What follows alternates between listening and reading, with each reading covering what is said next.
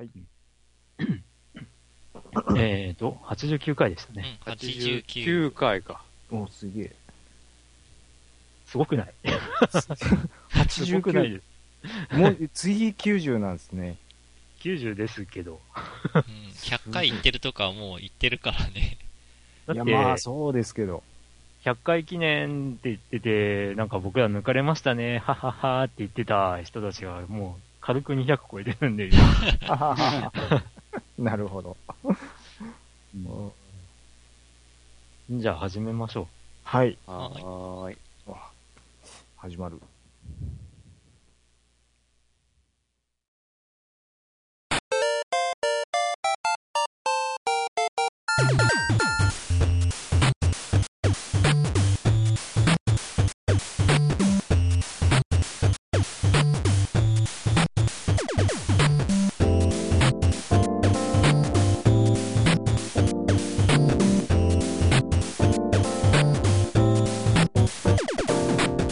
ファミリーステーション第89回です。はーい、ドラグーンでーす。クリンクです。はい、ヨッキーです。ということで、えっ、と、はい今日はですね、収録11月の19日。19日。はい。ということで、ねえ。あの、なんとか毎月収録できておりますが、はい、配信が今月中になるかどうかはちょっと怪しいタイミングですけど。うん。ということで、今回はゲストさんがいらっしゃっておりおー。はーい。ます。中ちゃんまんさんです。あ、どうも、こんばんは。いつも楽しく聞かせていただいております。中ちゃんまんです。どうもこんばんは。こんばんは。まあ、まあ、番外編の WRC 回でお世話になっておりますので、あのー初めて参加させていただきまして、光栄でございます。おーはい。いらっしゃいませ。いらっしゃいました。ま あ、中ちゃんまんさんもですね、あの、ポッドキャストをされて、うん。ああ、もう、ですね。はい。一応、そうですね。先駆けラジオさんでしたかあそうですね。さいえいえ、あの男のラジオさんであ男、男の、あ、はい。男あの、あの、ちゃんとした名前は一応ある、あるのはあるんですけど、あ はい。あの、暴れラジオさんのを暴れ、暴れラジオさんラジオと一緒にじゃなく、さ結構今回いじってきますよね、そのね。あの、いつも聞いていただいてるみたいでありがとうございます。はい、あのー暴れラジオさんですね。はい、そうですね。はあの、全然中身のないものをちょっとやらせていただいておりますけども。えーはい。えーこちらこそ毎回楽しく聞かせていただいております。いやー、もう、ポッドキャストを僕、初体験はファミリーステーションさんですからね。おー。これはもう冗談抜きで。ぽもう、ファミリーステーションさん聞いてなかったら、今のポッドキャスト生活はないって言って、もう間違いないですから。はい。今回、このお三方とご一緒させていただきまして、本当に光栄でございます。ありがとうございます。はい。よありがとうございます。ろしくお願いし、ま。まあ、今日はええ4名で、はい。はい。はい、収録しますので、よろしくお願いします。よろしくお願いしお願まい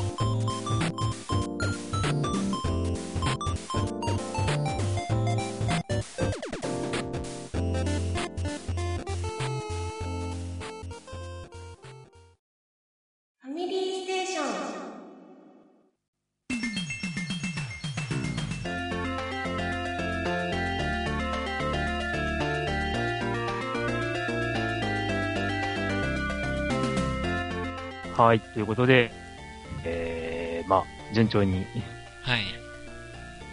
収録がされておりますが、ええいよいよもう11月のもう後半なので、はい。ね、今回も含めてあと2回ということだろうな、思うわけですけど。う んですね。早いな。もうすっかり寒くなって、もう、暖房がつき始めました。大分はやっぱり寒いですか？あそれなりに。ーうん。寒い時は寒いですね。ああ、朝とかって何度ぐらいになります？あー、最近、どうでしょうね。一桁まで下がってるかな。あー、でも朝、あ車乗った時、気温見たら7度とかになってたんで、あまあまあ、じゃあ、えっと、僕、兵庫県の山奥なんですけども、はい。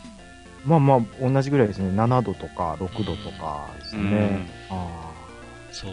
前、東京住んでる時に東京の友達から、僕が九州大分出身って言ったら、ああ、九州って雪積もんないんでしょ？降らないんでしょって言われたことありますけあ。どあ、、そうなんです。がっつり積もりますけどね、こっちも。うんうんやっぱなんか九州あったかいってイメージが全体的にあるのかなとか思って。ああります、あります。うん。なんか、暖かいんだろうなって思ってます。いや、はい。雪積もりません。あ、そうですか。はい。めったにね。うん。ああ、そうなんですね。まあ、路面凍結ぐらいはするけど、そうなんですね。うん。そうすると、あの、無謀にもノーマルタイヤで本当出てくるバカ人間が多いので、というか、あの、他のタイヤを持ってなかったりとか、チェーンとか用意してなかったりしますからね。いやいや、用意してないのはいいんだけどさ、本当に出てくるからさ、それ。ああ。危ないですね。うん危なすぎ。危ないですね。まあ、そういう感じで、寒くはなってきてるんですけど、はい。うーん。まあ僕なんかは寒さの方が好きなので、暑さより、たびたび話題にしますけど。うん。えーいや、僕はもう寒いの絶対嫌ですね。仲間。もうあの、ふ冬いらんって言ってますから。あ、寒さはしのげるけど、暑さはしのげないでしょっていうのがああ、マジです。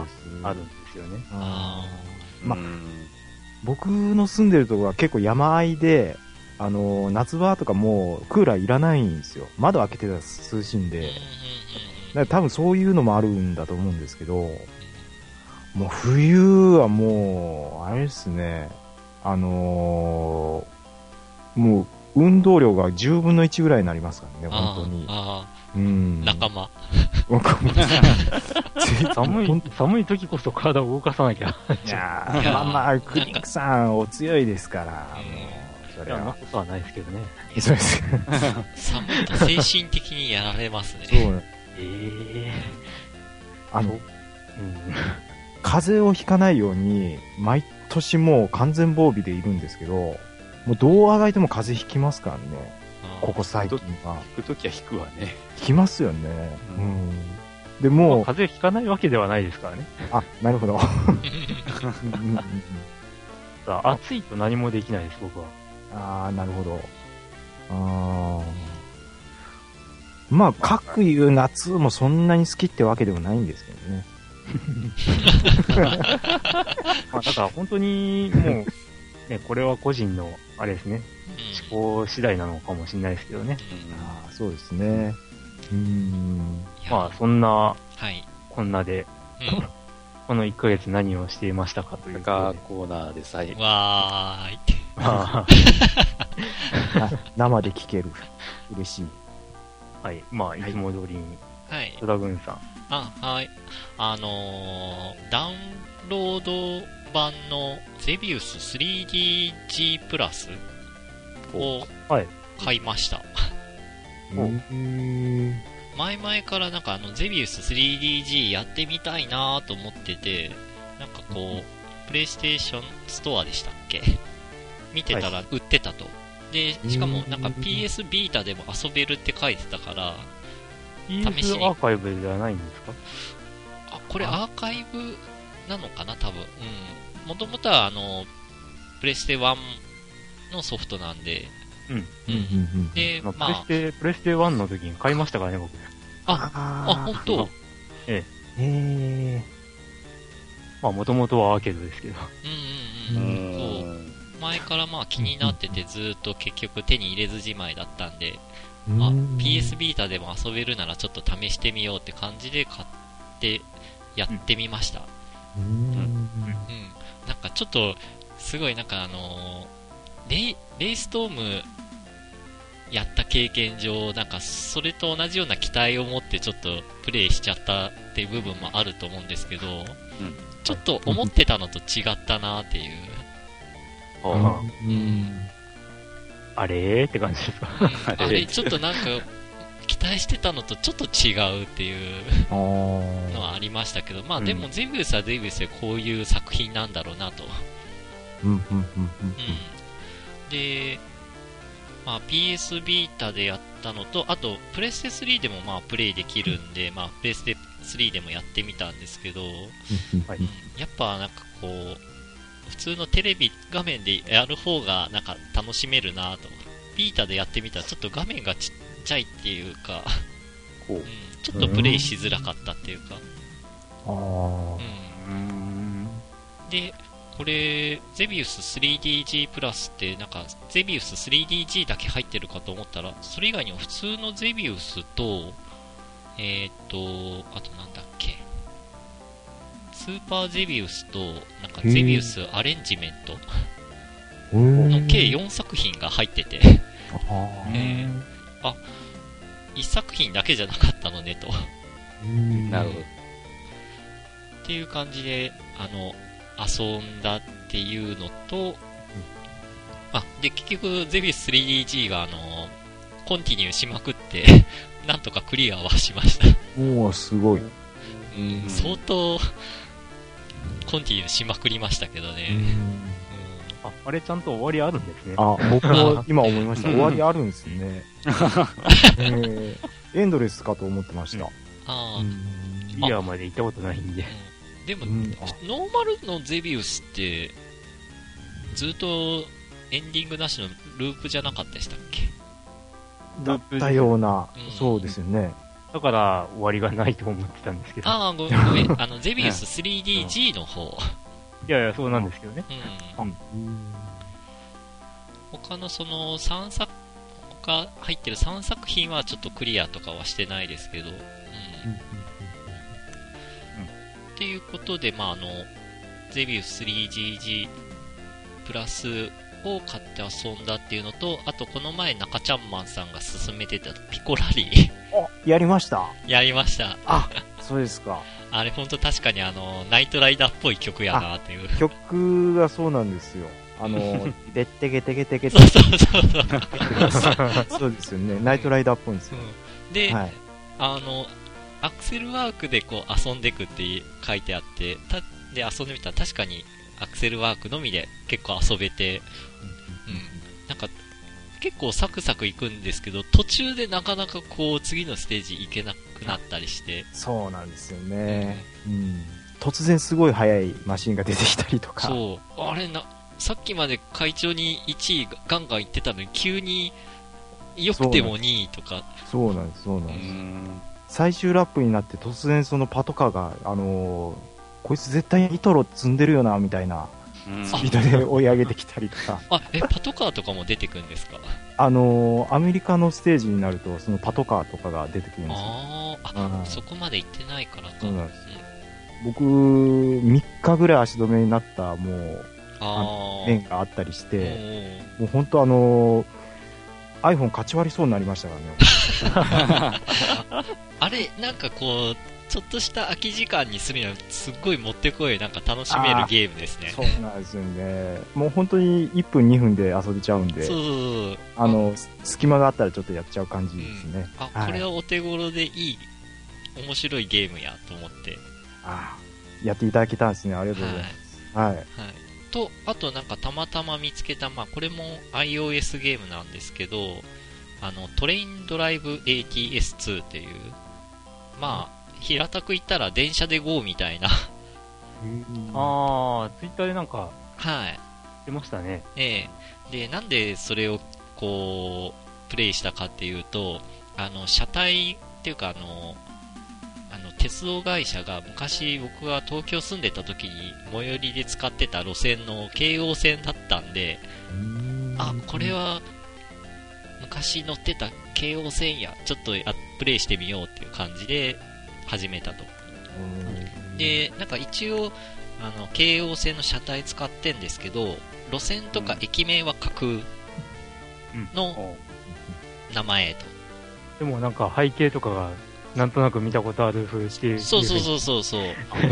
ツイートしてましたね。うん。うん。あの、京王線新宿駅の地下からだんだん登ってって、わかる人にはわかる、あのー、笹塚通って、そんで調布方面行って、で、多分あの、遊園地、架空の遊園地の名前が載ってんですけど、あ、多分これ慶応読売ランドだなっていう感じで。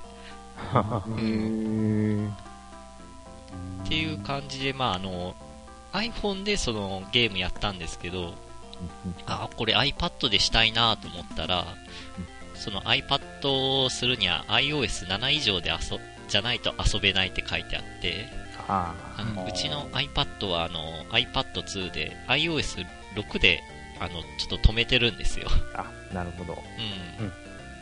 アップデートするとなんか重くなるっていうこと聞いたんで。ああ、うん、なるほど。なんかこれはちょっと iPad2 で iPad で遊びたかったなっていう思いはありました。うん。っていう感じでゲームと、あとはまあ、いつも通り PSO2、この前ちょっとゼルマさんと一緒に遊んだっていうか。うんうん。うん。うん。出ましたね。えー、これも。うん。僕が PC 版で、ゼルマさんがビータ版で一緒にプレイして遊んだっていう。うん。うん、っていう感じの1ヶ月でした。はい。じゃあ、続いて、僕、クリンクですけど、はい。ずっとこう、続けてる感じなのは、あの、3DS のピクロス E2。ああ、ピクロスね、はい。と、スマホの魔法使いと黒猫のウィズ。ああ。ですね。はいはい。うん。まあ、これは、ね、あの、もう何ヶ月も前から、ピクロス E2 とかも、あの、1日一面クリアして、今日は終わりとかそんな感じでやってるんで、なんかずっとやってる感じ。で、詰まったら詰まったでもう明日しようって感じになるんでとか、最近のゲーム、最近のゲームというのかどうかわかんないですけどね。あの、最近買ったゲームでやったといえば、えー、Wii U で、ベヨネッタ。あ、ベヨネッタ。あうん。もう結局、ね、あの、ね、某他の番組でもあの、言っちゃったんですけど 難易度をノーマルからイージーにしたら、もう、ね、馬鹿にされてんのかって思うぐらい、あの、簡単になって そんなになるんですか？さっくりクリアしました。そうなんですね。で、2をちょこっとやって、序盤で止めてます。なんとなく。うん、それと、うん、まあそうですね。やったというのかなんというかって感じなんですけど、まあ、前回の話の流れで、ハンドルコントローラーの話で。ね、まあ、久々に、こう、僕もハンドルコントローラーを設置して遊んでみようかなと思って、で、ハンドルコントローラーつけて、で、パソコンにつないで、で、以前ちょっと挑戦した時になんか、動きがおかしかったんで、あんまりピンとこなくてややってなかったんですけど、あの、ドライバーを、こう、ちゃんとしたものを入れたら、しっかりあの、フォースフィードバックするようになって、で、お、こりゃいいぞって思って、えー、ちょっと再開したのが、リチャード・バーンズ・ラリー。おえーと、まあ、めちゃくちゃ難しいラリーゲームとして有名な。ですよね。2004年頃発売のゲームなんですけど、えー、まあこれの海外版を2年ぐらい前に買って、で、持ってたんですけど、まあ、それを、あの、フォースフィードバックをちょっと強めにしてやるとかなりいいということで。うん、これ、P、PC 版でしたっけ？僕が持ってるのは PC 版とプレステ2版も持ってるんですけど、ははえー、PC 版の方をやって遊んでます。うん。ものすごい難しいんですよね。そうですね。あの、シフトチェンジを荒くしちゃうと、シフトが壊れて、あの、あの、な、なんだ？ドライブが入んなくなって、もうリタイアするしかなくなったりとか。あと、ふかしすぎるとエンジンが、ふかしすぎるとエンジンがダメになって、急に、急にエンジンが、あの、回んなくなって、あの、アクセル踏んでも動かないんで、もうリタイアするしかなくなったりとか、おっしゃってますよね。いろいろうんそういう電気系のトラブルまで再現されてるという。すごいね。で、まあ実はあの、マシンダメージを全くなしにしても、こう、ちゃんとクリアした扱いになってくれるんで、実はマシンダメージを緩めに設定すれば、安全運転さえすれば、こう、結構、あの、上位で進めるっていう、あそういう仕様にもなっていたりするんでなる、ほど、なるほど。まあちょっと、マシンダメージ緩めにしてやって、これは楽しいなぁとやってますよ。おーと、まあそれに関連して、グランツーリスモ6をちらっとまたやってみたりとか。で、えー、っと、あとは、そうそうそう、あの、ね、ボードゲーム会ああ、ではいはいはい。でいただいたゴエジさんはい。に、えー、まあ、セガサターンの本体をプレゼントすることにして。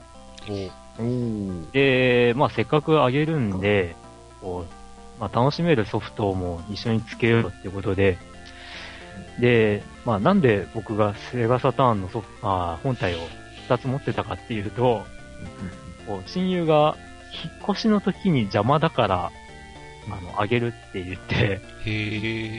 置いてったんですけど、まあ、その時にソフトも、持ってるソフトも全部置いてっちゃったんですけど、まあそんなにソフト多くなくて、まあ基本はキングオブファイターズとかの SN 系系が好きな親友だったんで、キングオブファイターズ94とか、ガロスペだったかな？はとかうん。があったんですけど、あとはバーチャー2とか、バーチャーキッズとかっていうのがあって、うん。で、まあ被ってるソフトがあるからなと思って、それを見てみると、まあそんな対戦格闘系ばっかりだ。これはいかんなと思って、で、えっ、と、ソフトを、まあちょっと買いに行こう。どうせあっても安いだろうしっていうことで、まあ、大分の中古ゲームを扱っているお店に行くとですよ。セガサターンのソフトがほとんど置いてないっていう。あ事態遭遇して、え、もしかして、え、なんでっていう。おゲオさんのこと？あ、ゲオはもうとっくの昔からない。ないか。うんうんうんで、まあ、大分にあるゲームショップといえば、ジョイフレンドさんなんですけど、ジョイフレンドさんもあ以前ね、ヨッキーとね、あれいつかな今年の正月だったか去年の正月だったか行った時にね、僕のラクタンプリったらね、ひどかったよね。中古ソフトがもうほとんど置かなくなっちゃってるっていう。うん。うん。で、どこ行っちゃったんだっていう感じで。で、ちょっと遠めのお宝発見っていうお店にああ、そうね。行って、で、だいぶ前に行った時にはかなりあった記憶があるんですけど、どこを探してもセガサターンのソフトが1枚もなくて、で、PC エンジンスーパー CD ロムロムとかあるんですよ。メガ CD とかあるんですよ。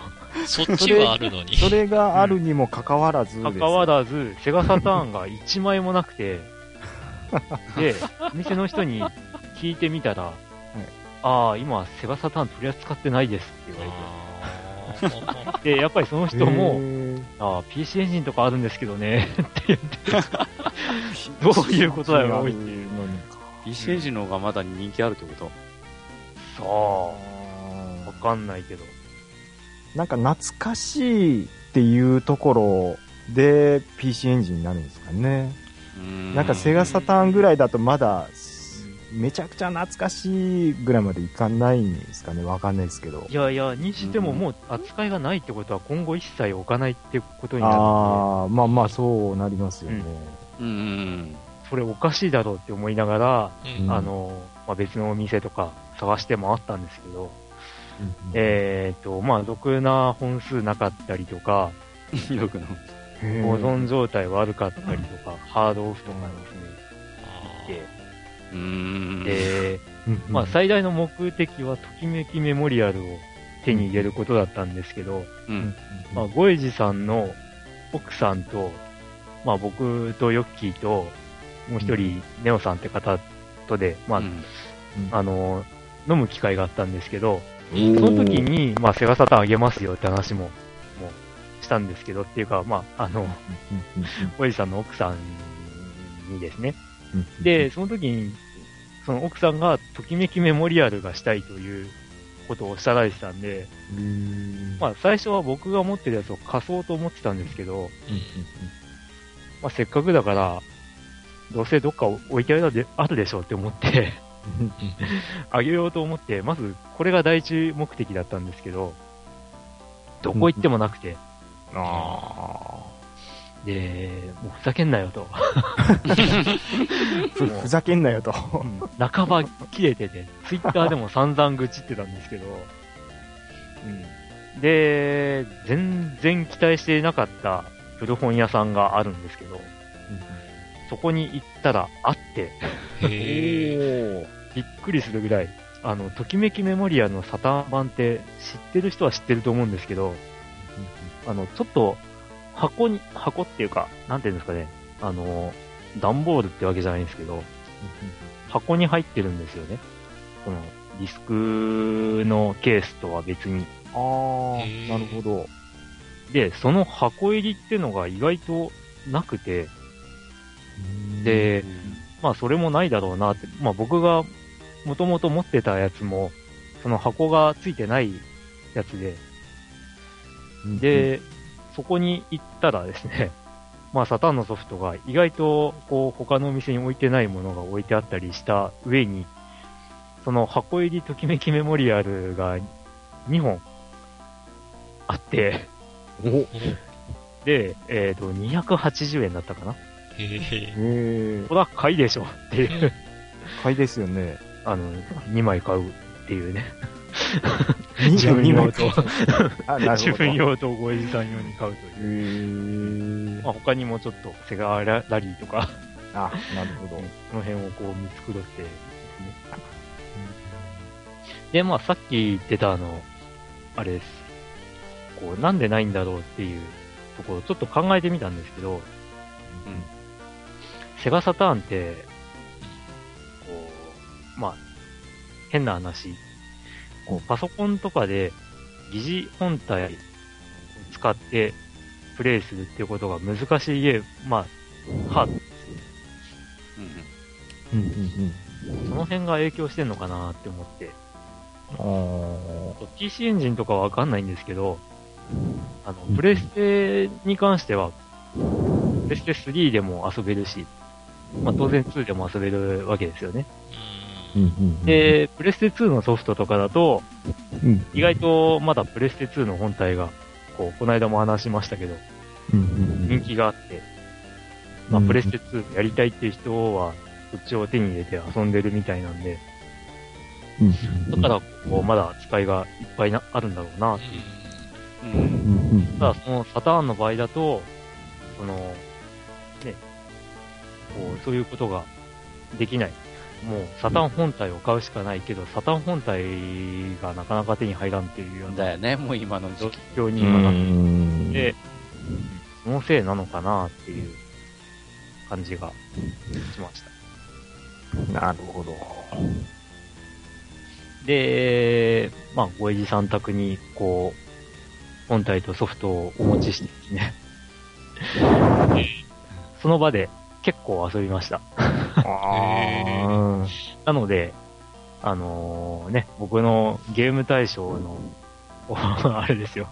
選考の中にはいろいろ入ってるわけですけど、あ。あ、なるほど。ぷよぷよ2とかですね。ああネイビーゼロとかですね。あ懐かしい。うん。エニミーゼロのトレーニングモードとかをそこで、あの、ゴエジさんに体験させてみて、ー。うん。で、ステージ3あるんですけど、まあ、3つ目がクリアできないっていうことで、ああ、じゃあやりますよって言って、やってクリアしたりとかですね、そ ういうことをやっていたりしました。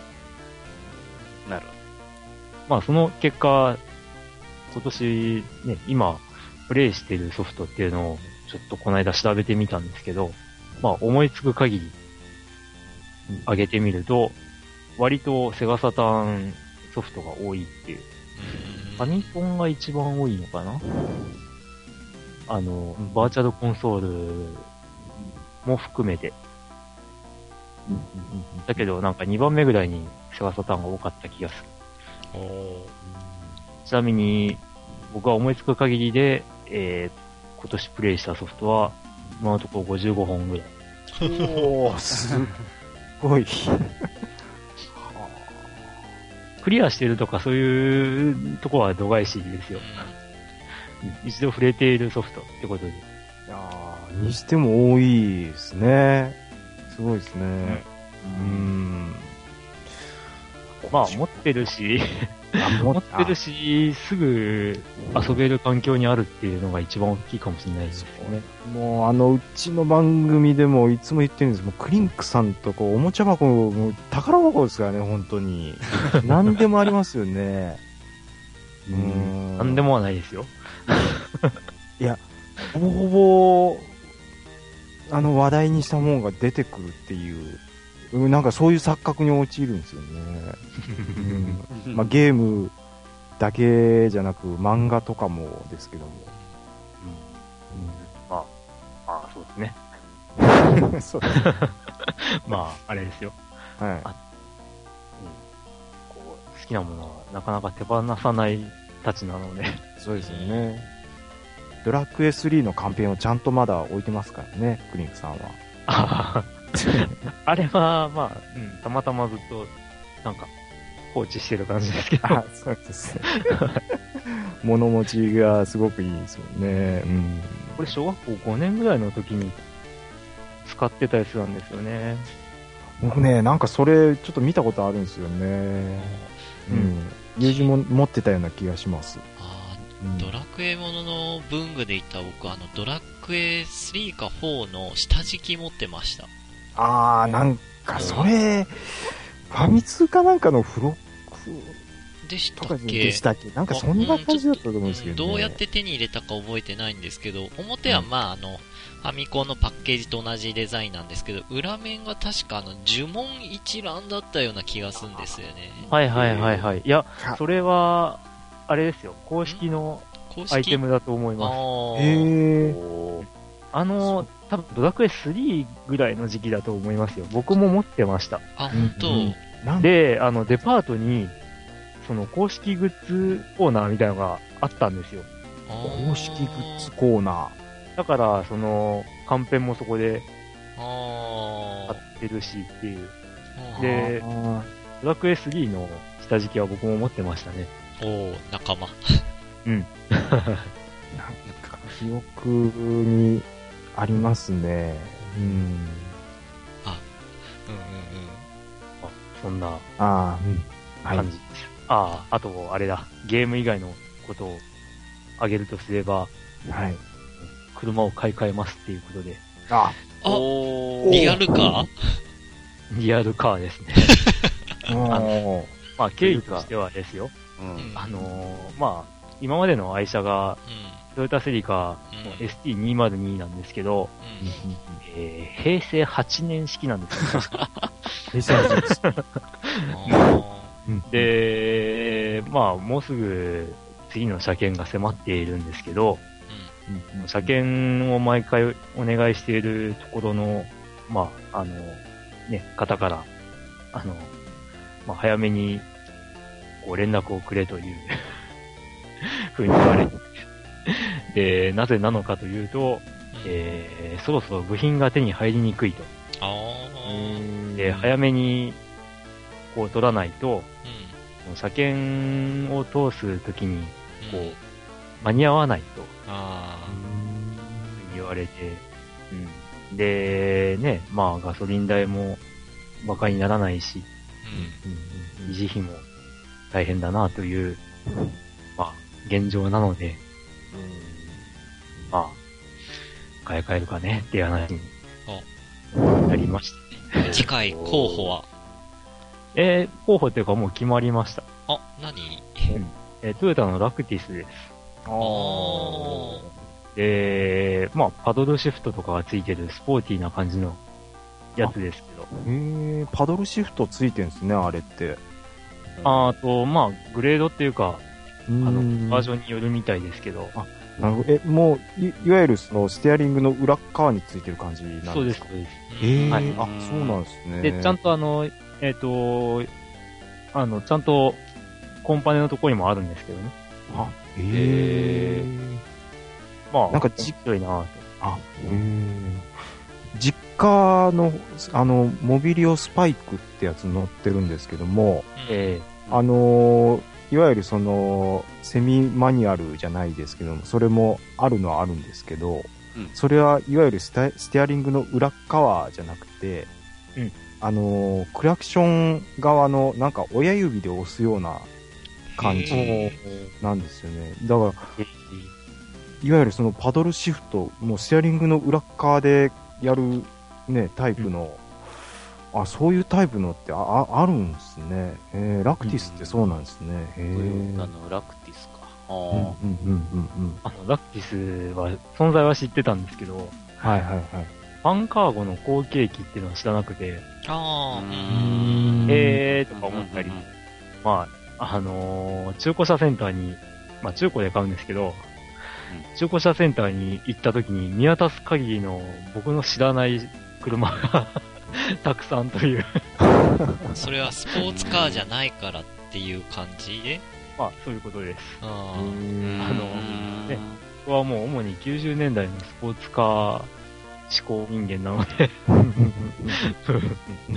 だからまあむしろあの、ね、一番大好きなセリカを手放す以上はこだわりがないという。で、まあそんな中でね、パワーとか、あの、居住、こう、快適度とか、そういうのを見た感じだと、まあダクティスが良さそうだなっていう。なるほど。うんまあお店の人のおすすめもあったけど、確かにこれはいいなっていう納安得の。易に、あの、ハイブリッドとかには手を出さなかったわけだね。うん。まあいろいろ、いろまあおすすめ、おすすめっていうか、いろいろアドバイス受けた結果でもあるんだけど、あの、まあ電気自動車とかにしちゃうと、うん特に中古は良くないですよって言われうて、ん。で、何が原因で故障してるのかが分かりづらいんで、うん。調査とかに時間かかる上に、その、分かんないんで、結構、大大幅なうん。入れ替えとかになっちゃうらしくて、うん。今、現状はね。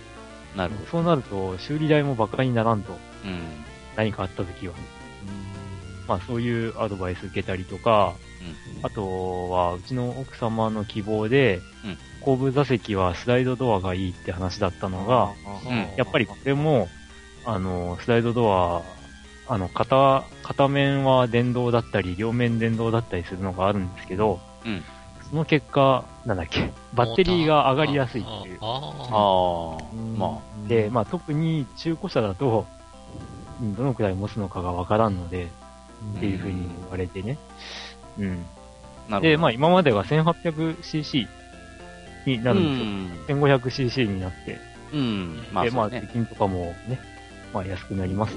うん。で、ね今までリッター何キロでしたかって言われて、あ、8ぐらいですって言ったら、あ、倍ぐらい走りますよって言われて。あまあ、そうね。うん 普通に、まあ、エンジンとしては、ね、性能がいい方だから、もう最近のやつだからね。うん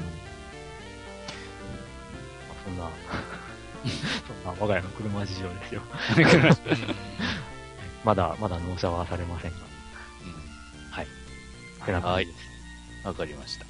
はい。えーっと、私はですね、まあ、ゲームの方はまあ相変わらずカンコレをちょまちまやっとって、えーっと、秋にあのまた、あの今進行中ですけど、イベントが、あのやってますけど、まあそれはもうサクッとクリアしました。うん。というかまあ、なんちゅうか、もうその夏にやったイベントとかに比べればかなりぬるい方というか、うん。うん。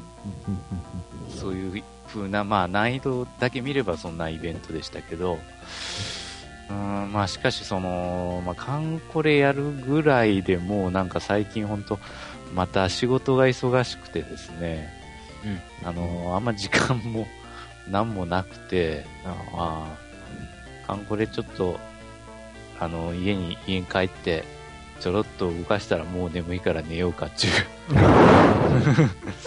そんな、うん、感じです。まあ、それでもあの、3DS だけはやってて、あの、ニュー 3DSLL を買いましたんで、うんうん。まあ、またちょっとあの、いろいろやってます。あのーバーチャルコンソールのあの、ファミコンウォーズとかですね。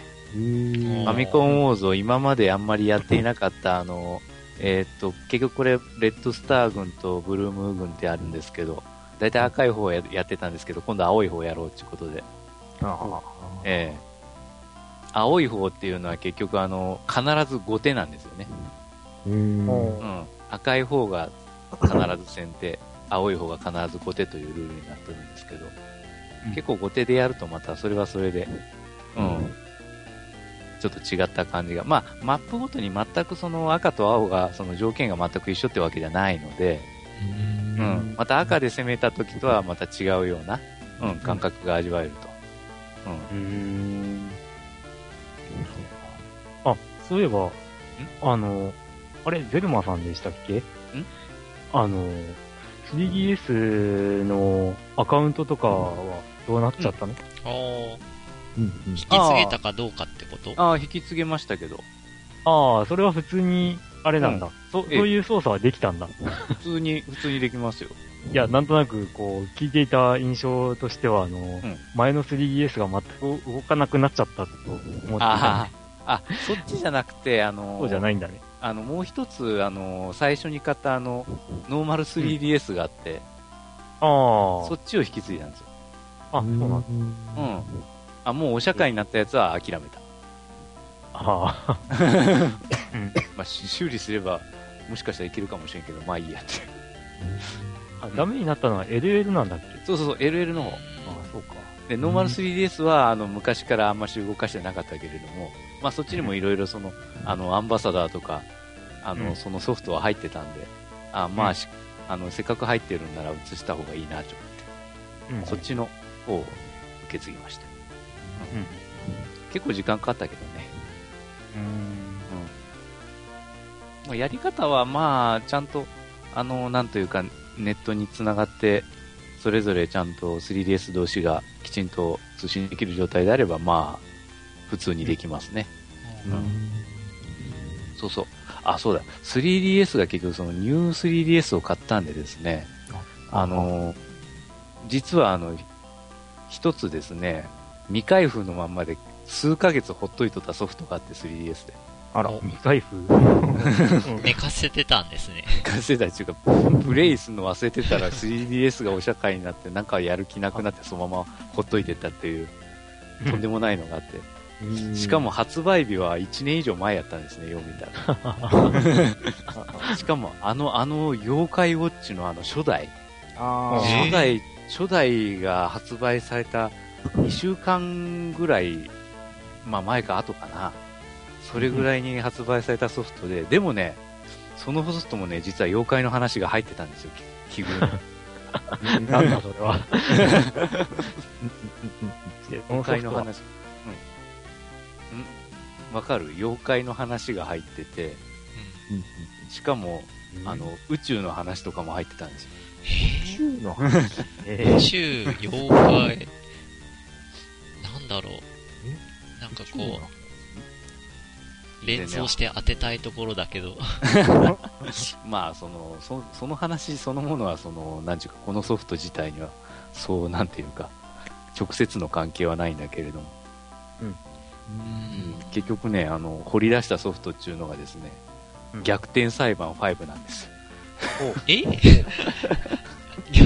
逆転裁判ってう宇宙だったり妖怪って絡んでんの？うんあの、この、今回はそういう話が出てきたんですよ。へえ。うん。なぜか妖怪ウォッチが調べてみたら、発売日が結構近くてから、いや、メーカーはもちろん違うけども、なんか意識してんのかなみたいな。でもその頃全然妖怪ウォッチって注目されてなかったよなとか。うん。まあ、全然というか、ね、前もちらっと話したんですけど、あの、任天堂ダイレクトとか見てると、うん。もう結構面白そうっていうふうにはあ思っていたっていうね。ーうん。うんうんうんまあ、ただ、それが まさかこんなにね、うん。大好評になるとは思わなかった。だいぶ流行りっていうかね、なんでここまで流行ったんやろっていう。ね。あ、妖怪ウォッチってそういう時期があったんですね。その、最初から僕、あの、結構ドカーンと来てたもんだと思ってたんで、あ途ー中から人気がボカーンと来た感じだったんですかね。ゲームが出て、テレビアニメ化されて、で、で、じわじわとあ人気が上がって。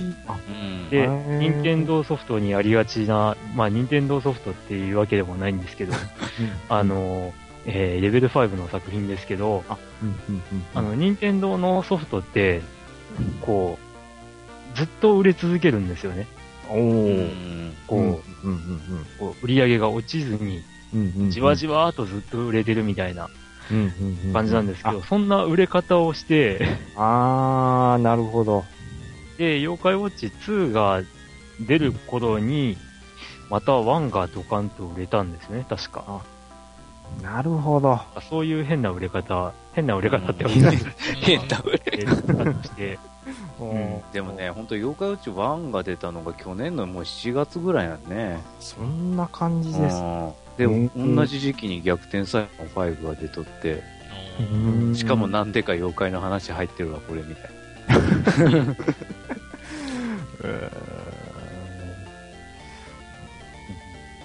逆転裁判って、あれ、シリーズも結構出てますよね。まあ、あの、ヘンテコリンナーの、例えば、あの、レイトン教授とか、ああいうのもあるし、うん。まあ、ケンジの方もあるし、うん。うん。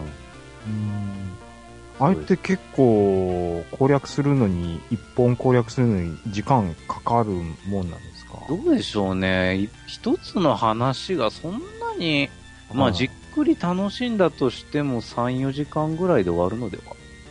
え、一つのっていう、僕ちょっとやったことないんですけど、あ、うんエピソードが何個か。そうそう、4つか5つかあって、あは、そういうことなんですね。えうん一つのエピソードは3、4時間ぐらいで、なるほど、なるほど。なんとかなるんじゃないでしょうか。じっくり遊んだとしても。うん。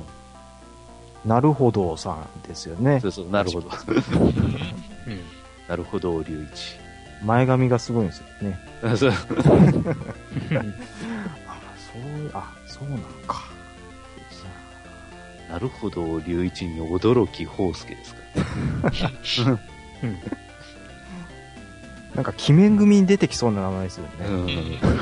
名前、あの、そのシリーズの名前はみんなそんな感じです。あ、そう、みんなそんな感じなんです、そうね。そうそう。あれでしょ？な名前見ただけでこいつ犯人だろうってのがわかる。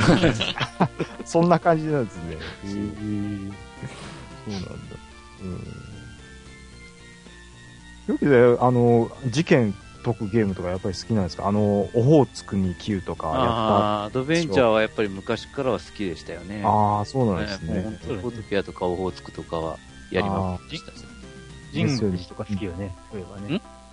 神宮寺とか好きよね。ああ、神宮寺は本神宮寺ああ、神宮寺。当ね、最初ディスクシステム出た時小学生だったからね、まだでも。うん。うんあさんまの名探偵はどうでした？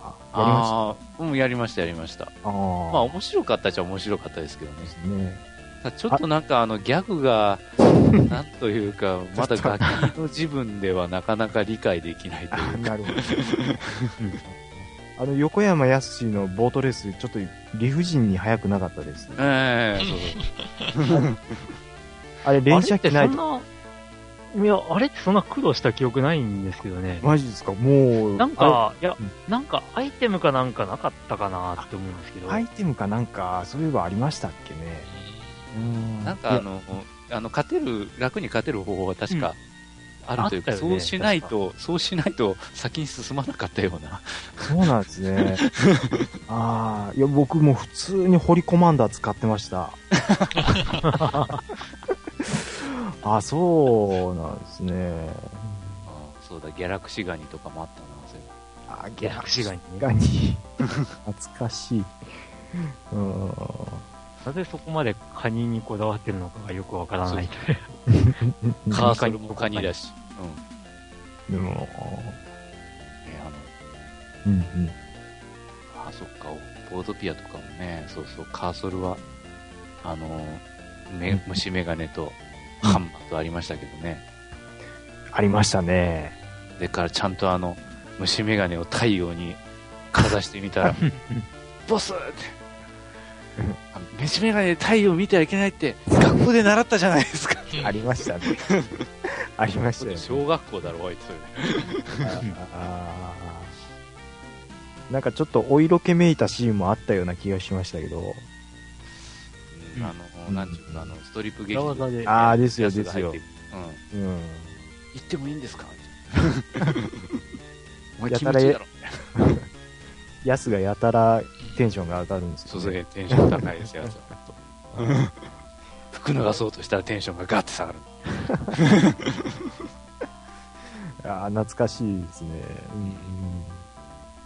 そうそう。いや、でもあれ、3D ダンジョンまでありましたからね、ああ、あの、もう 3D ダンジョンでいつも諦めちゃったんで、諦めた。僕ね、もうすぐ壁にぶつかるとやめちゃうんですよね。壁に。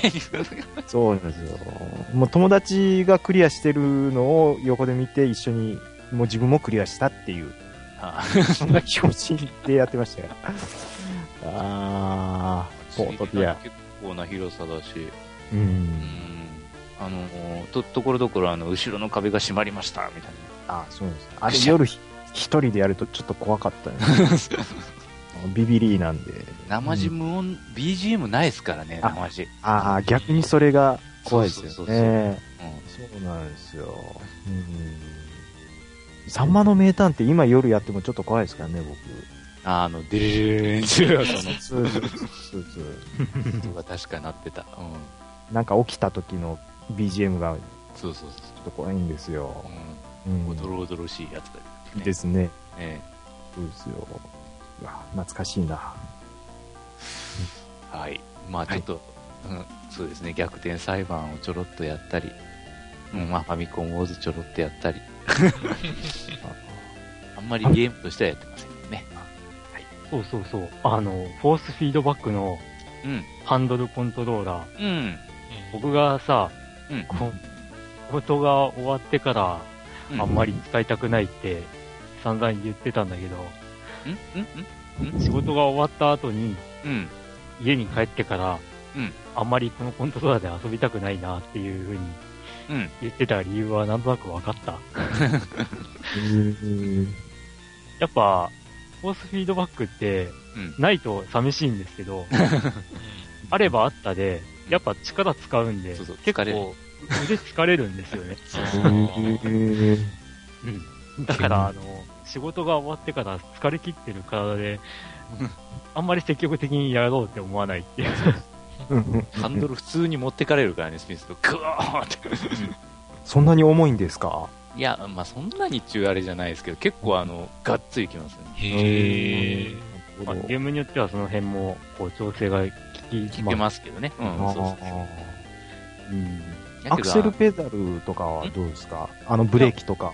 あの、ちゃんとペダルありますけど、はい。バネ結構強いです。ああ、そうなんですねうんああ、じゃあ結構疲れるでしょうね。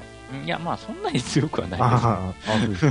うん。ねペダルの位置とか角度はちゃんとカスタムできますし。そうなんですね。うんまあやっぱりその、高いんじゃないですか、でもあれ。まあその、いろいろ、なんちゅうか、自分はあの、なんかアメリカからはい。直販してるところから買ったんですけど、はあはそうですね。うんまだ当時ね、あ。こう、フォースフィードバック付きのが出てなかったんで、そうそう日本うんで。うんあマ僕はどうッドキャッもあの、うん、マッドキャッツって。ツ、あ、マッドャキャッツさんですね。えで、ジョッキーが買った後、1週間後ぐらいに、うん。そのマッドキャッツの日本の、まあ、ディーラーというか、うん。日本語のホームページで発売が決定しましたっていうのが、今更かよみたいな感じで、ね、あ、間が悪い。あったんでえでも結局ぼったくられたりするからね、それで。まあ、何しろ高いね。高い。あうんまあでも高いけど、まあやっぱそれなりのあれはあるね。うんやっぱ今までの自分のゲーム、レースゲームってその結構あの、後ろの引いた視点からやってることが多かったんだけど、やっぱあのゲームパッド、普通のコントローラーでやるとなんかラジコン動かしてる感覚なんだよね。ああー、なるほど。うんうんうんうんそれが今回やっぱハンドルコントローラーやってみると今度は、えーそっちじゃちょっとやっぱ違和感が出てきて、うんあ。下がとドライバーそうそう、視点だよね。そう、ドライバー視点、ボンネット視点でやった方がまだしっくりくるという。まあ、こっちの方がやっぱ運転してる感はやっぱあるね。うんまあ前回もこんな話だと。うん。うんうんうんそうそう。だから今までがかかレースゲームとか、そのドライブゲームやってたのなんか、確かになんかラジコン動かしてるみたいな感じがするな。あー。うんうんで、まあ、ハンドルコントローラー派な僕が、あれですよ、360で F12010 だったかな？い10、10か。2010を買って遊んでたんだけど、うんはい。しんどい っていうことで、しんどい。しんどい。そんなにしんどいんですか？ほとんど、ほとんど進めなかったという。ああバーレーンクリアしたぐらいかな。第一戦じゃねえかって。初戦ですよね。うんうーん。ああ、そんなにしんどいですか？まあ、ね。ワンミスが命取りなゲームなので。ああ、スピンしたら、一回スピンしたら終わりですもんうんね。うーん。あそこ行くと、フォルツァの、あの、方は、あの、リワインドしまくりなので、うんいやー、ハンドルコントローラーでもう F1 のゲームとかやってみたいっすね。本当に。すごいやってみたいですわ。もうポテチ持ってヨッキー先生の家行きたいですね。ああ、いいですね。ヨッキー先生も仕事行ってる間もずっとやっときたいですね。何を言うと。すいません。あいいですね。うん。はい。まあ、そんなとこでしょうか、自分はね。もうはい。これぐらいで。はい。じゃあ、中ちゃんマンさんうん は、最近は、喋ってゲームいいんですか？はい。リスナーさん誰も望んでないと思いますよ、これ。いやいやいやいやいやいいですか？はい。えーラジオさんも、あんまり、最近遊んでるゲームって話はあんまり、あないですよね。ゲームの話してないですね。うんゲームはですね、あのーまあちょこちょこ、あの、やっているのですね、まあちょっとずつなんですけども、あの、進めてるのが Wii 版の、うんはいえっ、と、おぼろ村正。おー。おやえはいはい。これゲオさんで、確か、えー700円ぐらいで売ってたんですよ。ー、700円。はいで、まああのー去年の、あのファミリーステーションのゲーム大賞で、あの、うんドラゴンズクラウンに1票ちょっと入れさせていただいて、はいはい。で、ドラゴンズクラウンすごくその時好きで、えーっと、あれですよね、あのーえーっと、あ、えーっと、バ、バニラウェアさんですよ。うんはい。のソフトの、まあ、絵がすごくちょっと気に入りまして、うん。はいはいはい。で、まあ、ドラゴンズクラウン、うん、まあ、近いとかそういう感じじゃないですけど、まあ、うん、まあ、絵が綺麗だなっていうので、おぼろ村正も、まあ、同じく、すごく綺麗で、まあ、綺麗というか、その、多分これイラストレーターさんがすごく上手だと思うんですけども、あの食べ物の描写がすごく 綺麗なんですよ。うんはいはい。で、あのドラゴンズクラウンで、あのまあ、なんていうんですかね、あのまあ、食事をしてスタミナをつけるみたいなシーンがあるんですけども、まあ、あの、肉とか、まあ、野菜とかのシャガがすごくいいな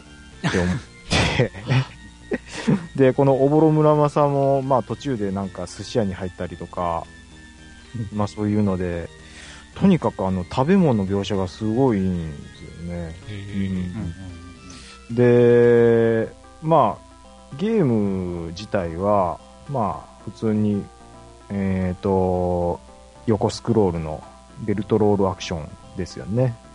うんで、ドラゴンズクラウンともほとんど、ほとんど同じというか、まあ同じような感じで、まあ、ドラゴンズクラウンがなんか和風になったかなぐらいには自分では感じてます。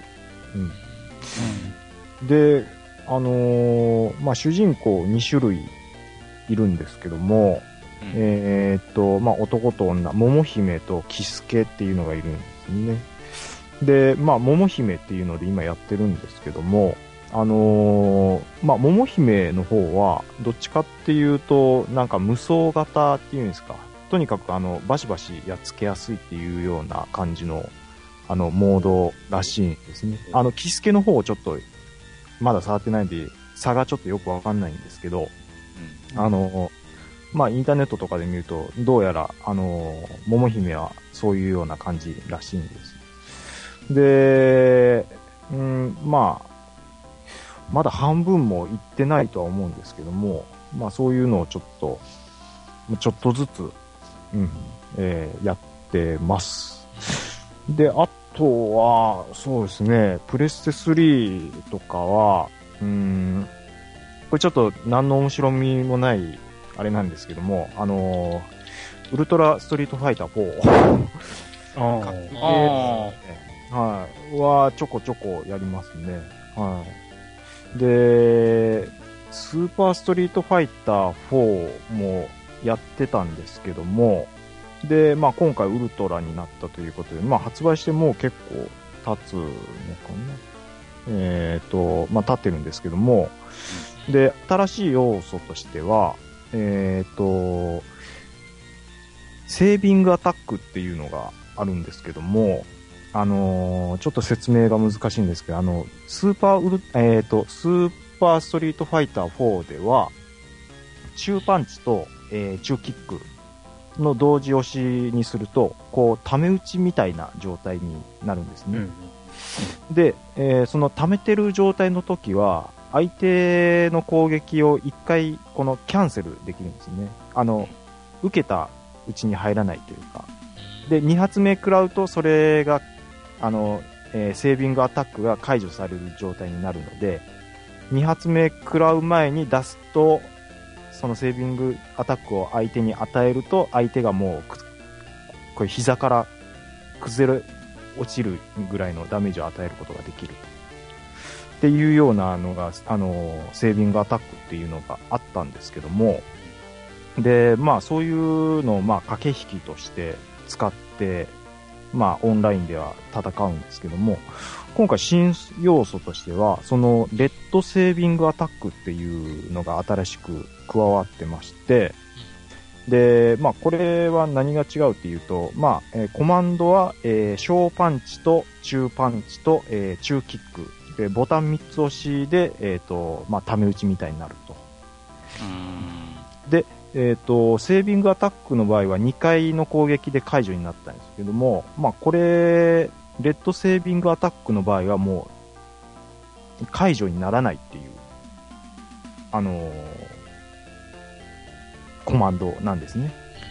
これ、でもあのーこれをですね、あのー結構、あの、オンラインでもみんな使ってくるのかなと思ってたらですね、意外と、使わないんですね。あの、あ好きとかどうなんうん。あのーまあ、つ、つまりのところ、ねあのースーパーストリートファイター4と同じ戦い方をしていても、そこそこ勝てるっていうあ感じなんですね。まあ、あのーランクが上に行けば行くほど、まあ、こういう、なんですか、レッドセービングアタックとかも、もっと使われてるのかもしれないんですけども、うんまあ、僕レベルだと、そんなに、まあ、こういうのを使って、うーん、まあ、前と同じ、前のバージョンと同じ遊び方でずっと遊んでる人が多いかなっていう感想でした。うん、ですね。まあ、新キャラとかも、あのー、4つかな？あ、5つ加わってるんですけども、うーん、まあ、使わないですね。うん。これなんでかわかんないですけど、もう、やっぱり自分の使い慣れたキャラしか使わないっていう、じゃあ、買わなくてもよかったんじゃないかっていうことになるんですけどうも、ん。まあ、でも、あの、結構、やっぱりその、オンラインで遊んでる人が、このウルトラの方に流れてきてるので、うん、まあまあ、ウルトラを買って、やっぱ人が多いところで遊ぼうかなっていう感じで時々やってます。はい。あとは、あのーまあ、夏ゲーじゃないですけども、懐かしいゲームというか、まあ、古いゲームも最近ちょっと触っし触ってまして、あのーメガドライブを引っ張り出してきてですね、ええあのーこれちょっとね、あのー先週末ぐらい、徹夜でちょっとやっちゃったんですけども、あのー F1 サーカスっていうゲームがあるんですよ。あはいはいはい。あのーこれですね、日本物産さんから出てるんですけども、懐かしい。あのーまあ、グラフィックはもう、今から見たらもう、ようこんなん今ご、今時やるなぐらいの、うん上から見たうん。2D うんなんですね。で、これがですね、僕、ものすごく好きで、うんあのーまあ、F1 好きっていうのもあるんですけども、あのーまあ、いろいろ F1 ゲームやってきた中で、僕、このソフト、もうベストオブベストなんですよ。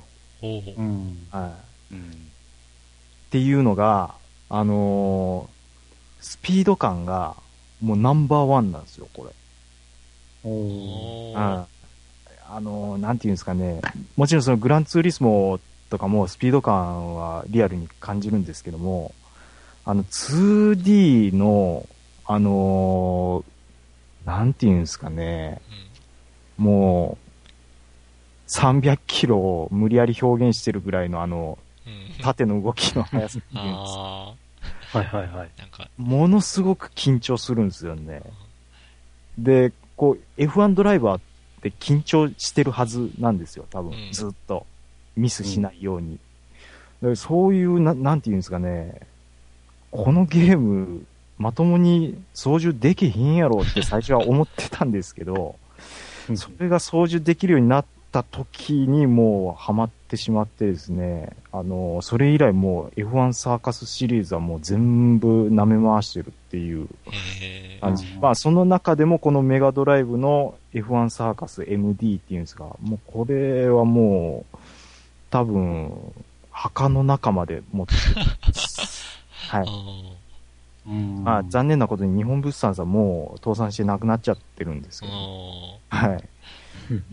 というような、そうですね。あとはもう、電車の中では、あ、ドラグーンさんもおっしゃってますけど、ピコラリーですね。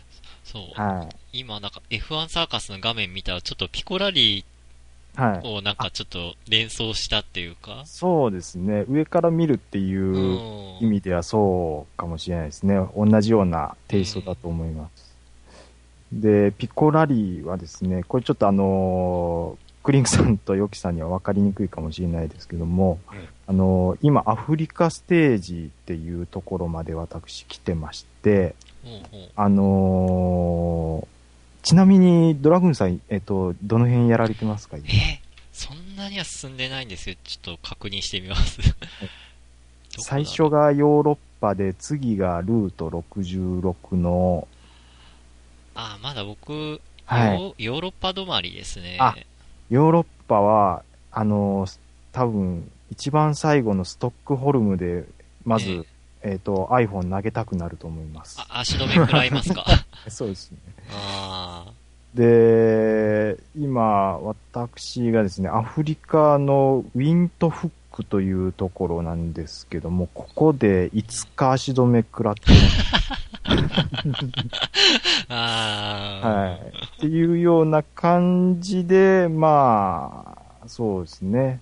えっ、と、ゲームの方はそんな感じですかね。はい。ピコラリーってなんかコツありますか？これって。コツっすか、あのーまあ、ここ、ちょっと厳しいなって思うようなうん。コースは、あのー絶対一匹異常に速いやつがいるんですよ。今のところ、アフリカまでは。そいつを序盤の1コーナー、2コーナーぐらいにうん。制しないと、まあ、まず勝てないっていうのはなんとなく分かってきたかなっていうか。あえてぶつけて、そうなんかね。そんな感じで、はい、そうです、そうです。すり抜けていくと。そうそうです。もうどんな汚い手を使っても、まあ、こじ開けるぐらいの感じでやればいいのかなっていうふうにはうん思いますけども。はい。確かにコーナーで、なんか団子状態でガッツンガッツン当たりますよね。そうなんですよ。あのー団子状態になると、もう、速いやつに逃げられちゃうので、あもうスタートの1コーナーが結構、そうですね、いいラインを取れば、なんとかっていう感。じですね。はい。まあ、これ、プラスですね、あの、レッドブルレーシングっていうのも、あの、あ、レッドブルレーサーズっていう似たやつもあったんですけども、はいで、あ、ちなみにこれあの、その、私がちょっと番組やらせていただいている相方さんにす、こっちの方が面白いっていう風に言われて、勧められて、ちょっとや、今日初めてやったんですけども、あのーあ今日、今日初めてやったんですけども、うんえっ、と、もう全然面白くなかったですね。あれ？あの、これちょっと兄さんに聞かれると、ちょっと怒られると思うんで、う んはい、ちなみに兄さんはあの、ファミリーステーションさん聞いてられるんで、多分怒られると思いますけども。はい。えっ、と、まあ、このレッドブルレーシングよりも、まあ、ピコラリーの方が100倍面白いって、まあ、そういう感じですね。はい。おーうん以上ですね。はい。はい。いやー、F1 サーカスってそんな感じなんですね。F1 サーカス？うん。いや、うんあ僕がこう難しいからこそ面白いって言ってた、はい。シガツーリングカーにすごい、もうあ感想が近いっていう、ああ、そうですか。ああのーそう画面が速すぎて、はい。一緒だしで、最初はもう本当に操作もままならず、うんうん。でも、いつの間にかこうタイムを縮める作業に入ってる自分に気づくっていう。ああ、そう、そうなんですよね。あれ？うん最初全然運転できなかったのにってうんういうんうんうん。驚きがある。そういう。そうですよね。うん。あのえープレステ3の F1 とかだと、まあ、言っても、プラクティス何回か重ねれば、スピンせずに一周回るぐらいのことは多分できると思うんですけども、これ F1 サーカスに関して言うと、あのーまあ、まともにコーナー一周回るのに、本当にほぼ一日練習しないと僕できなかったんですよ。それぐらい、あの、ハンドリングがすごくデリケートで、で、カウンターも、も、すごく早く当てないと、あのー当たってくれなくて、うん。で、しかもあの、ファミコンのファミリーサーキットってありましたよね。うん。でファミリーサーキットは確かあれ、当たりな、ほ他社との当たりなかったような気がするんですけども、あの、あちょっと記憶違いだったらあれですけども、あどどうだったかな？ちょっと違うかもしれないですけども、あの、ものすごい狭いコースの中に、うんうん。この F1 サーガス、きっちり当たりもあるんですよね。もうね、胃が痛くなるようなゲームだったんですけどね。はいうんすみません、もうこれ F1 サークスの話すると、多分あのもう、これ、朝の5時ぐらいになっちゃってる。じゃあ、じゃあこの辺でやめときましょう。あ、そうですね。はい。ですね。はい。ありがとうございます。はい。じゃあまあ、はいそんな4人で、はい。お便りのコーナはい。うん。ー。はいお。便りいただいております。はい。はい。じゃあまず、僕クリンクがいきますね。はいえケリーさん。えー皆さんこんにちは。臨時ボーナスが入ったので、ニュー 3DSLL を買っちゃいました。あ、いいなぁ。うん。データの引っ越しに少し手間取りましたが、ダウンロードで購入したゲームもきちんと引っ越しができて、問題なく続きを遊ぶことができました。ついでなので、ホーム画面も違うデザインに変えてみました。パソコンや携帯の壁紙を変えるような感じで悪くないですが、いいとも言い難いですね。僕はホーム画面の下側は縦に3つゲームが表示されるようにしてあるのですが、そうすると画面にほとんど隙間がなく、いろいろなデザインが見えません。えー縦1列、2列だと視覚的により楽しめるのでしょうね。えーまた、BGM も変わるのですが、えー基本的に電車で遊ぶことが多く、音は消してあるので、これまた楽しめていません。あ有効活用できていない僕にはあってもなくてもいいやと思いました。また、LL は外側の着せ替えもできないので、キャリーパミュパミュみたいにおしゃれに着せ替えできないのも残念です。ー。と言いつつわざわざ何千円も出して着せ替えしないかなと思っています。うん。うん。うん。えー話は変わって、先日30年ぶりに月刊コロコロコミックを買いました。おー30年ぶりに。ポケモンの特別体験版がプレイできるシリアルコードがプレゼントされるという企画に載せられて買ってしまいました。うん。えー僕が少年時代だった30年前とはもちろん掲載されている内容は異なっていますが、ポケモンと妖怪ウォッチの情報が一番の売りになっていますね。大人になって改めてコロコロを見てみると、えーゲームやおもちゃとの連動した漫画が多いですね。フナッシーまでコミック化されてるんですね。あえー僕が子供の頃もビックリマンやゲームの漫画がありましたから、今も昔もこのような雑誌に子供が洗脳されるんだなぁと感じました。僕が子供の頃は350円くらいでしたが、今は530円もしたのでびっくりしまあ。した。ええええちなみに来月のコロコロもポケモンのために買うことになりそうです。皆さんはコロコロ派でしたか？ボンボン派でしたか？ではまたメールしますね。ということで、ありがとうございますありが。とうございます。えーありがとうこちら10ございます月、10月31日にいただいたうん。お便りでした。ああ、コロコロ派だなぁ。ああ、懐かしい。うん。どちらかと言われるとコロコロ派でしたね。おー自分が読んでたこと何で連載してたかな？なんか、かっ飛ばせ清原くんとかなんかそう。懐かしい。頑張れ、桑田くんですね。うーん。あ甘いぞ団子もコロコロだったかな？そうですよ。あーあ甘いぞ団子ファミコンロッキーは、あ、コロコロですね。ああ、ラコロコロですね。ううわ、懐かしいな。ジコンボーイもコロコロですね。ああ、ラジコンボーイや。あダッシュ4クロもコロコロ。あー、それですよ。ですねうん、ミニ四駆よう作ってましたようね。わー、作りましたね。えーミニ四駆懐のな大会が夏にあったりとか。まあ、あとはハドソンのキャラバンですかね。あーキャラバンコロコロ絡みで。ああ、懐かしい。あれ、なんて名前だったっけなタミヤの、んタミヤの、タミヤの。の、宣伝部長みたいなあの、えー、うん漫画ありましたようんうね。ん。え？あの人だよね。あー、気持ち悪い。あなんかーうんあれなんか、1分だか30秒だかで、ミニ四駆をうんうん仕上げるみたいなことを言うん。言ってた。いわゆるタミヤの高橋名人みたいな感じ。でも大抵なんか改造とか失敗してマシンが走ってる途中で壊れるみたいな描写が多かったああ、名前出てこない。でもわかる。うん。はい。あのえ、マスコット的な人。え、でもあれはファイターじゃなかったの？ミニオンファイターの人？ミニオンファイターか。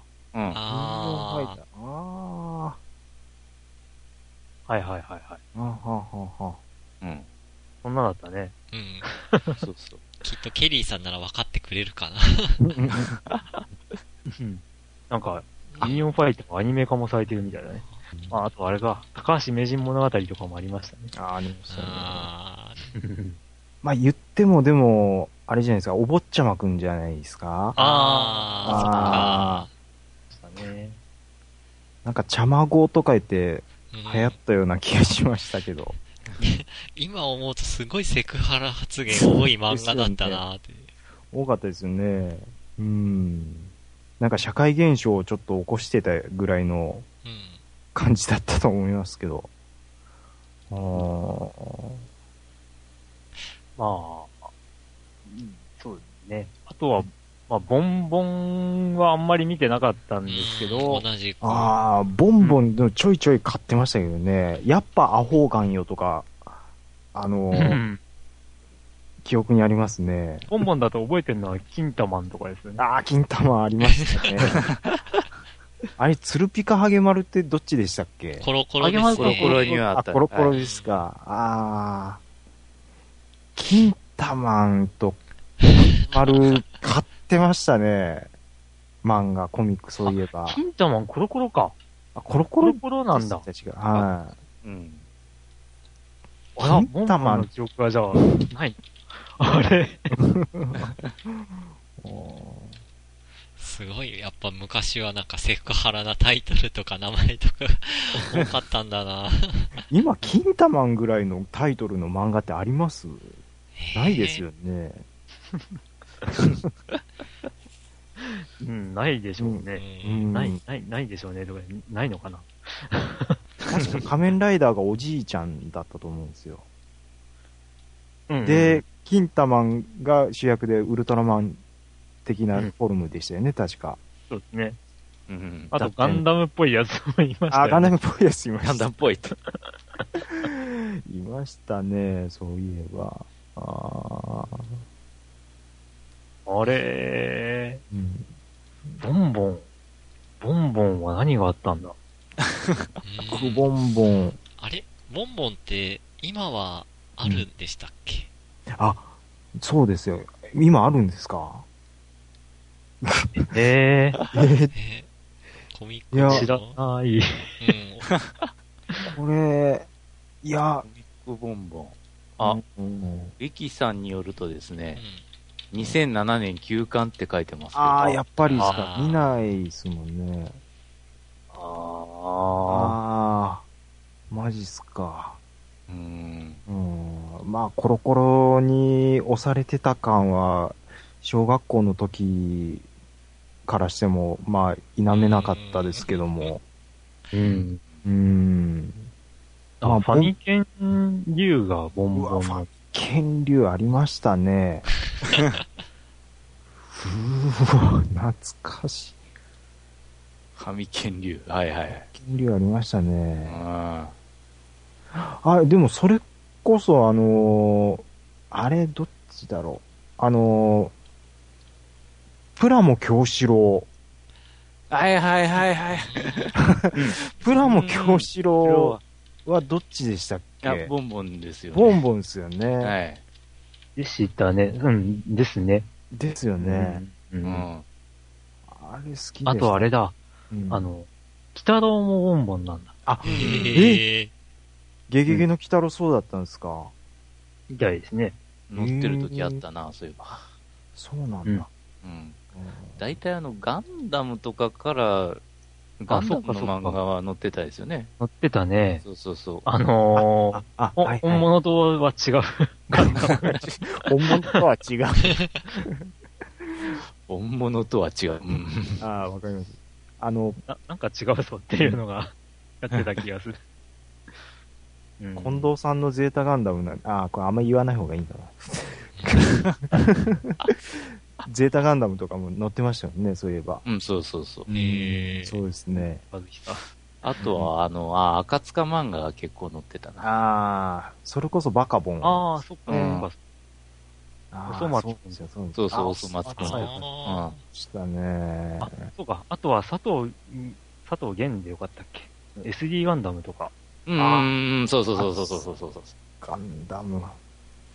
SD ガンダムって、あの、プラモデルすごく流行りませんでした？あ流行りましたねああの、SD ガンダムというか、BB 戦士でした。ああの、武者シリーズが流行ったっていうのは、あ、武者がな。印象があります。武者シリーズですよね。なんか、僕の周りでは普通の、うんこう、SD はあんまりそこまで盛り上がってなかった気がしまあいや、あの、僕、あ、それで正しいと思うんです。僕が言ってるのは、あの、武者シリーズですわ。す。ああ。うはいん。プラモ屋行ったら全然なかったぐらいの感じで飛ぶように売れてたような気しますけども。うん。今から考えたらあれ何が良かったんですかね。ああ、いいですよ。あ、そうですか。いや、今、今はもういいじゃないですか。ああ。いや、今も売ってんすかね、あれ。売ってんじゃないですかね。で、あの、今度、あの、ビルドファイターズでも SD ガンダムあが、メイン機の一機になってますあ、し、うんあそうなんですね。んうーんこれからどんどん出るかもしれないですよ。あ、なるほど。で、あの、SD ガンダム何がいいかって、はい二等身ぐらいの等身になるのに、うんその、かっこよさが損なわれてないっていう。おー。まあ、唯一納得いかないのはサイコロガンダムですけど、最高だと。ありましたね。な、なぜか体の部分がサイコロになってるっていう。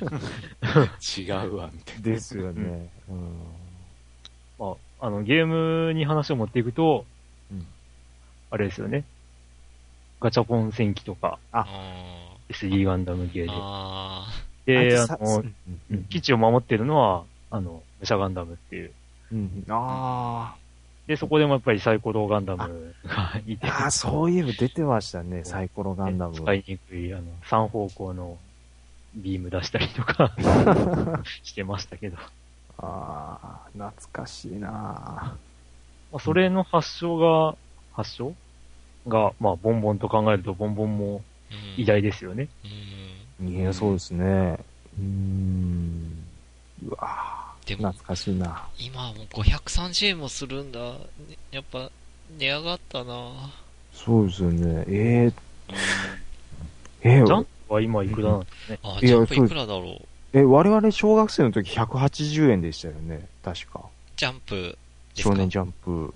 な。ああ、なんか、170円とか160円とかっていうえ、がそんな安かったですけど、確かそん170な円の時代ありまましたわ。うん。あ、そうでした。なんか中学時代なんか200円前半ぐらいだったような気がしたなって思ったんですけど。ああ、210円とかだった気がする。うんうんなマジっすか。で、あ、のーまあ、僕が一番古い記憶だと、うん、筋肉マンの単行本が350円とかだった気がする。ああ、まあまあ、そんな感じだったですね。今単行本って、まあ、大体いくらぐらいですか？500円ぐらいじゃないですか。わかんないですけど。えーっとね、ど、どんな感じなんですか？中間、中間系のを持ってないんで何とも言えないんですけどね。あーえーっと、まあ今、すぐ手元にあるのが、うん花というメコミックス。えー、本体429円プラス税。あああ、まあまあ、そんなもんですか。うん。この時点で高いっていう。高いですよね。てか、うん電子書籍の漫画をもっと安くしてくれたら買いやすいのになと思ったりするんですけどね。あでも最近、たまにセールがあって、あ、とかでそうなんですか？おなんか一冊150円とか。おー。ええですよ。おーいやー、なんか、紙媒体と同じ値段だったら紙媒体の方が、持ってた方がいいよなって思ったりするんで。ああ、それはそう思いますね。うんあと、うん中古屋でや安く買えたりしますし、かうんうんうんうん逆に。そうですよね。うん。いやいやいや。コミックボンボンっていう響きだけでもうんうん 当時のそうない。そうですね小学生時代を思い出しますね。うん。う、今もうちょっと10歳児に戻りました。よ、幼児帰り。幼児帰りになりますね。うん、懐かしい。うん。まあでも、我々は、うんコロコロ派ということで、はい。ケリーさん、そういうことでした。ねまあ確かにコロコロだね。うんそれと、あれですね、ニュー 3DS の話題。うん。うんあやっぱ、はいまあ、ちょっと前にね、あの、前回とかにも話したんでしたっけ？うんうん着せ替えができるのと、うん。LL ができないっていうね。うん。そうそうそうそう。うんそういう話もやっぱりしましたけど。うんまあ、着せ替えあんましないです。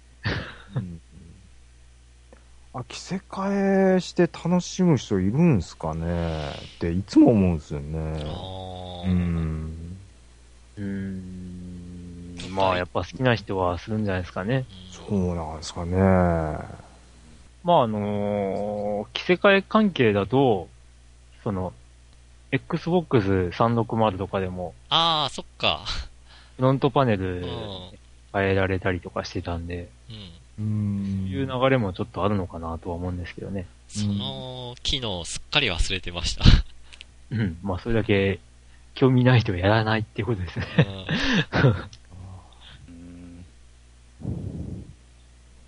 あれ、ちょっと 3DS で思い出したんですけども、はい。あのーウィニングイレブンを時々やるんですね、3DS。もう初期の初期ですけども、あはあのーウィニングイレブン、あの、プレステ3のやつって、あの、2010年以降のやつって僕は全然やってなかったんですよ。あの、それまでのやつはすごく好きでやってたんですけども、はいはいはい。あのーもう2011年以降ってもう操作性がちょっともうクソすぎて、あの、やめてたんですね。えで、なんか、アマゾンで見ると、あの、2014年バージョンの 3DS のウィニングイレブンの評価が結構良かったんですよ。ほうほうほうで、買ってみてやってみたんですけども、あ、まあまあ、あの、操作性いいなっていう感じなんですよね。でも、いかんせんちょっとあの、3DS の初期の初期で、こう、アナログの、なんていうんですか、あの、ココントロールのところうん。と、まあ、右側の丸ボタンの4つのやつではいはい、ポジポジやるんですけども、もうすごい手痛くなるんですよね。で、だからもう LL ぐらいのサイズがないと、ああいうのってやっぱり手疲れるんじゃないかなと思って、ヨキさんとかどうですか？あの、初期の 3DS とかって最初持たれてました？あええあの、一番最初に出たちっちゃいやつ。はい。あー。と比べてやっぱりでかい方が、やっぱりやりやすいですか、まあ、やりやすい、まあ、大体やりやすいでしょ。見やすい中華ですね。ああ、見やすいっていううんか、うんうん。手が疲れにくいとかっていう感覚ってありますか？疲れにくい。まあ、それはちっちゃいの持ってても大きいの持っててもそんなに変わらないっていう感あ変わらないじでしたけど。あうーんそうなんですね。うん。